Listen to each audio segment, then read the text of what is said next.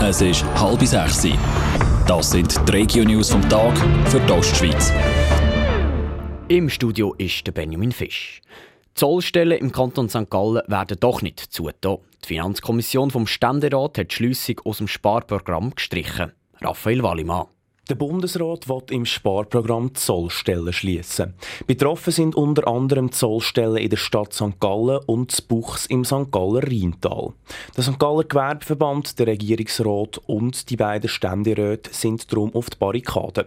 Heute schreibt St. Galler Tagblatt, dass die Kommission vom Ständerat die Schließung der Zollstellen aus dem Sparprogramm rauskippt. Der St. Galler Ständerat Paul Rechsteiner ist zuversichtlich, dass der Ständerat am Mittwoch also für den Erhalt der Zollstellen stimmt. Auch die Zollstelle Romanshorn im Kanton Thurgau soll nicht zugehen. Schon Anfang September ist herausgekommen, dass es Zollstelle und auch die Fähre in Zukunft noch gibt.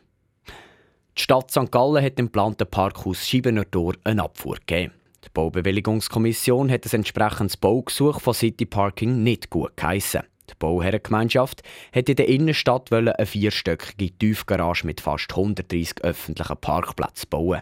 Wegen gestalterischer Gründen haben sie das Projekt jetzt aber abgelehnt, erklärt die zuständige Stadträtin Patricia Adam. Er ist ein städtebaulich, verkehrlich sehr wichtiger Ort, wo man zum Schluss gekommen ist, dass dort wirklich höchste gestalterische Anforderungen zu stellen sind. Und man ist da klar der Meinung dass das Projekt, das vorgelegen ist, diesen Anforderungen nicht gerecht wird. Das geplante Parkhaus ist auch bei der St. Galler Bevölkerung nicht gut angekommen. Im Ganzen hat es im Vorfeld sieben Einsprachen gegeben. Die Bevölkerung von Amden im Kanton St. Gallen wehrt sich gegen den Ausbau vom Asylzentrum Bergruhe. Statt 80 sollen im Zentrum bald 160 Flüchtlinge dürfen untergebracht werden. Im Durchschnitt soll es aber maximal 100 sein. Das wird der Kanton St. Gallen. Das entsprechende Baugesuch ist bis gestern öffentlich aufgelegen. Gegen den geplanten Ausbau hat es sechs Einsprachen gegeben, bestätigt der Gemeindepräsident von Amten, der Urs Roth, eine Meldung vom Regionaljournal. Da geht es einmal um Lärm, der geltend gemacht wird, also mehr Lärm im Vergleich zu früher dann äh, mehr Verkehr auf der Zufahrtsstraße im Vergleich zu früher. Und dann wird natürlich die Maximalzahl von 160 noch kritisiert, dass das nicht verträglich soll sein als nächster Schritt muss der Kanton zu diesen Einsprachen Stellung nehmen. Später entscheidet die Gemeinde Amden über die Einsprachen. Die Einsprachsparteien könnten den Entscheid allenfalls als Gericht weiterziehen.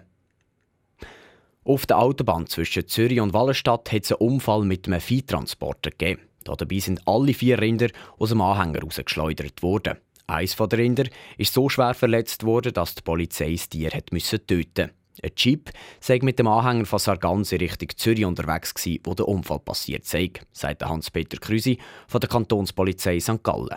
Rund 500 Meter vor dem Rastplatz Bergsboden ist dann das Auto in Schleudern gekommen, er ist links und rechts an die Leitplanken angeprallt. Letztendlich ist der Anhänger auf die Mittelleitplanke aufgefahren.